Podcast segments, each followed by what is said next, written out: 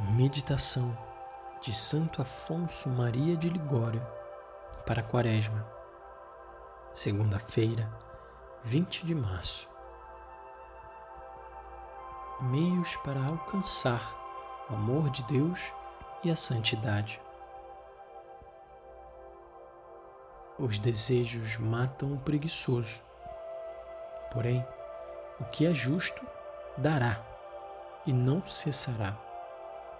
Provérbios 21, 25 a 26. Quem quiser ser santo não se deve contentar com desejo, mas deve resolver-se a pôr depressa mãos à obra, porque o demônio não teme as almas irresolutas.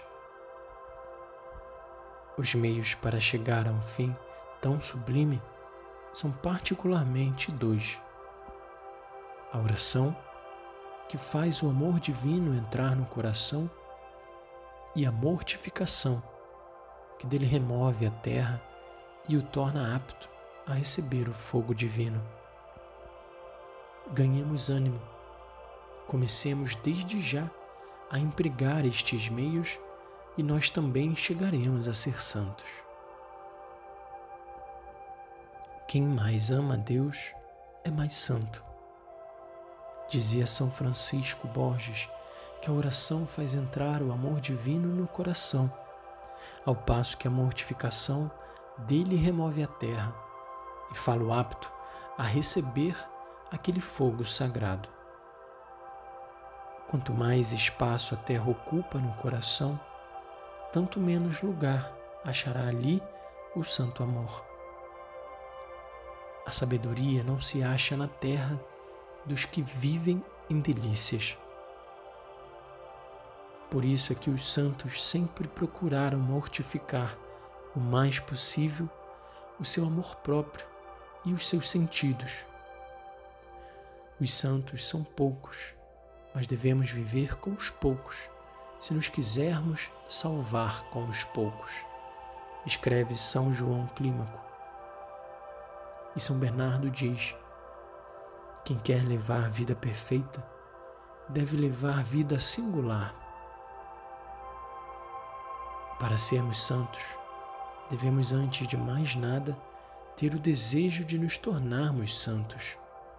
Desejo e resolução. Alguns sempre desejam, mas nunca começam a pôr mãos à obra. De semelhantes almas irresolutas, dizia Santa Teresa, o demônio não tem medo. Ao contrário, Deus é amigo das almas generosas. É, pois, um engano do demônio, no dizer da mesma seráfica santa, fazer-nos pensar que há orgulho em se querer tornar santo. Seria orgulho e presunção se metêssemos a nossa confiança em nossas obras ou resoluções mas não. Se esperamos tudo de Deus, que então nos dará a força que nos falta. Desejemos, portanto, e ardentemente chegar a um grau sublime de amor divino e digamos com coragem: Eu posso tudo naquele que me fortalece. Se não achamos em nós tão grande desejo, peçamos-no instantemente a Jesus Cristo que não deixará de nos dar.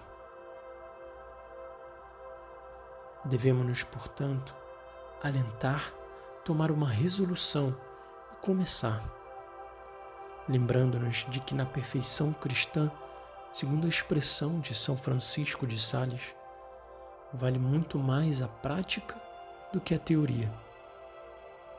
O que não podemos fazer com as nossas próprias forças, ser-nos-á possível com o auxílio de Deus, que prometeu dar-nos tudo o que lhe pedíssemos.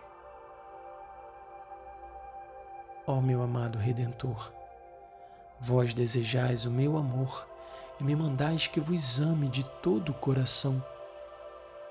Sim, Jesus meu, quero amar-vos de todo o meu coração.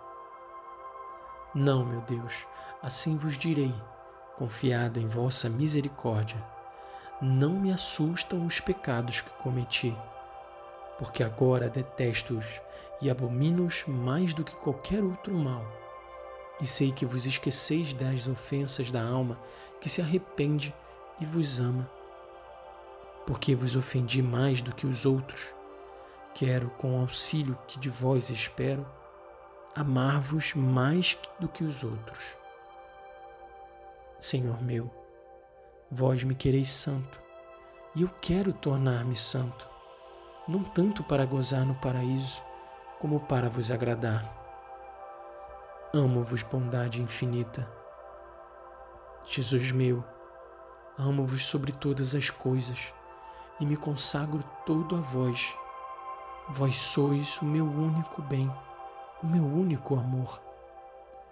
Aceita-me, ó meu amor, e fazei-me todo vosso, e não permitais que ainda vos dê desgosto Fazei com que eu me consuma todo por vós, assim como vós vos consumistes todo por mim.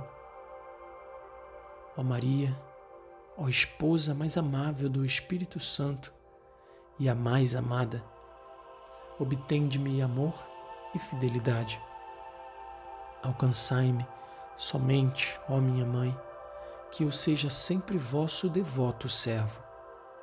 Porquanto, quem se distingue na devoção para convosco, distingue-se também no amor a vosso Filho.